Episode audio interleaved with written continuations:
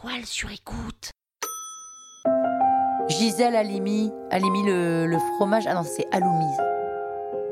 Vous écoutez Krusty Celebrity, le podcast qui parle de, bah, enfin de célébrité quoi.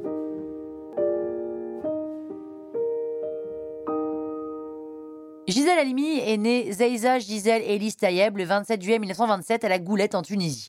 C'est une avocate, militante féministe et une femme politique franco-tunisienne. Depuis l'enfance, Gisèle Halimi est une amoureuse de l'être humain et dès sa naissance, sa famille traditionnaliste ne saute pas au plafond quand il voit le caractère très affirmé et très trempé de Gisèle. Surtout que c'est une fille. On aurait préféré un garçon. Sa mère a des origines espagnoles et séfarades, son père est d'origine berbère, Édouard Tayeb, et il commence comme garçon de course dans un cabinet d'avocats avant de devenir clerc de notaire. Et il avoue finalement adorer sa fille, même s'il aurait préféré avoir un garçon. Seulement, ses débuts dans l'existence marquent Gisèle. Elle se sent pas du tout acceptée, et ça c'est un peu compliqué pour se construire derrière, mais elle s'accroche et elle développe un kiff total pour les livres, le savoir et le droit. Et à 21 ans, Gisèle Halimi s'inscrit au barreau de Tunis après les études à Paris elle devient avocate et elle exerce dans son pays, puis débarque à Paris en 1956. Elle est l'avocate d'une militante du MFL, d'une femme torturée pendant sa détention. Elle est pour l'indépendance de la Tunisie qui intervient à la même année. Pour elle, un des plus grands combats de sa vie démarre. Elle est soutenue par Simone de Beauvoir. Gisèle Halimi fait entendre en France les tortures en Algérie. L'opinion publique bouge en hexagone et du coup le personnel politique bouge aussi. Et c'est le début de la notoriété pour elle. Elle s'en sert pour continuer les luttes, cette fois-ci pour le droit à l'avortement. À 44 ans, elle signe et rédige avec d'autres femmes connues le manifeste des 343, qui est rebaptisé le manifeste des 343 salopes par Charlie Hebdo.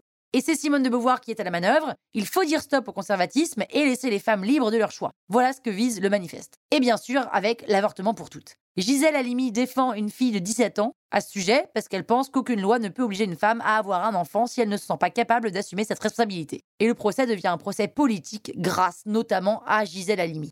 Cette idée arrive jusqu'au Parlement et la loi pour l'avortement est votée en 1974 grâce à Gisèle Halimi.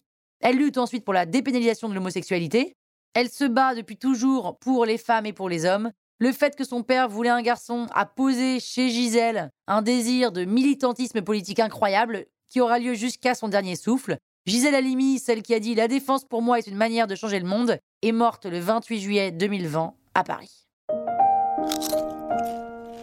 Croustille, hein? La toile sur écoute. Mom deserves the best, and there's no better place to shop for Mother's Day than Whole Foods Market. They're your destination for unbeatable savings, from premium gifts to show-stopping flowers and irresistible desserts. Start by saving 33% with Prime on all body care and candles. Then get a 15-stem bunch of tulips for just $9.99 each with Prime. Round out Mom's menu with festive rosé, irresistible berry chantilly cake, and more special treats. Come celebrate Mother's Day at Whole Foods Market.